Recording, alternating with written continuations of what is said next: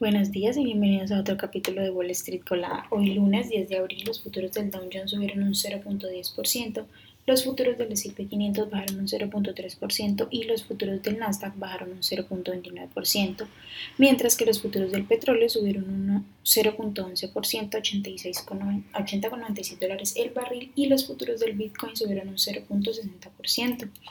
En el calendario económico de hoy a las 10 a.m será publicado el inventario de mayoristas y a las 11 am las expectativas de inflación de los consumidores. En las noticias de hoy, bueno, el informe mensual de empleo que fue publicado el viernes se situó en 236 mil empleos no agrícolas en marzo. El informe del trabajo mostró que la tasa de desempleo bajó 3.5% en contra de las expectativas que se mantendrían en el 3.6%. Por otra parte, esta semana se publicarán los últimos datos sobre el CPI y el PPI el miércoles y el jueves, respectivamente.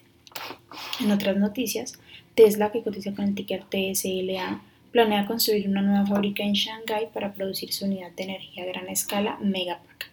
El anuncio se hizo oficial ayer en una ceremonia de la firma del proyecto en Shanghái. La nueva fábrica podrá producir hasta 10.000 megapacks al año y se espera que la producción, de la fábrica comience en el tercer trimestre de este año para que esté lista para funcionar en el segundo trimestre del 2024. Por otra parte, las acciones de Micron Technology que cotizan con el ticker MU subieron un 6% tras conocerse que Samsung Electronics planea recortar la producción de chips de memoria a corto plazo. Muchos analistas afirman que esta medida podría acelerar la recuperación del sector de chips de memoria.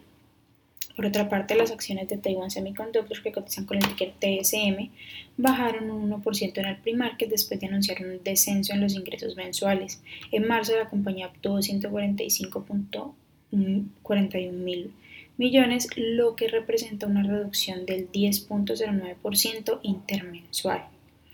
Por otra parte, las acciones de Pioneer Natural Resources, que cotiza con el ticker PXD, subieron un 7% en el pre-market después de que The Wall Street Journal informara que ExxonMobil, que cotiza con el ticker XOM, ha mantenido conversaciones informales para adquirirla.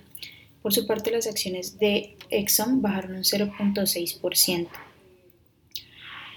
Las acciones de Capital One Financial, que cotiza con el ticker COF bajaron más del 4% en el pre-market después de anunciar un comunicado que Walmart está tratando de poner fin a su asociación de tarjetas de crédito.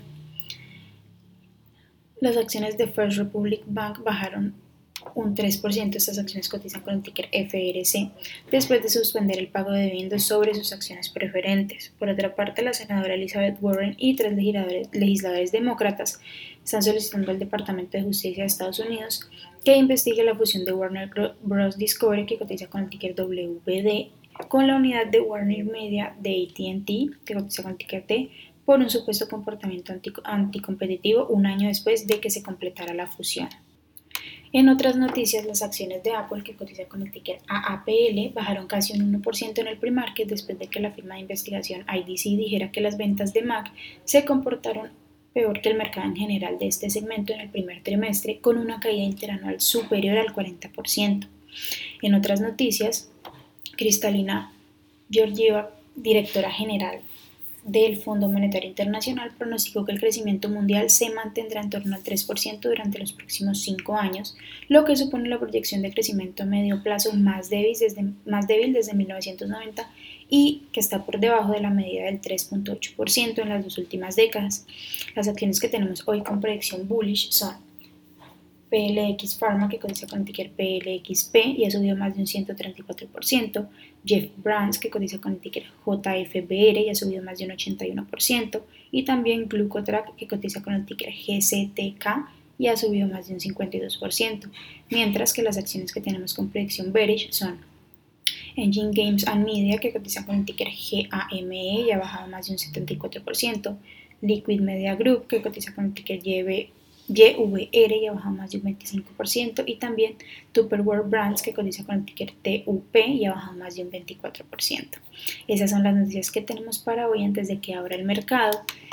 Les recuerdo que pueden encontrarnos en todas nuestras redes sociales como arroba Spanglish Trades y también visitar nuestra página web www.spanglishtrades.com para que no se pierdan ninguna noticia ni actualización del mundo de la bolsa. Gracias por acompañarnos y escucharlos. Los esperamos de nuevo mañana en otro capítulo de Wall Street Colada. Que tengan un feliz día.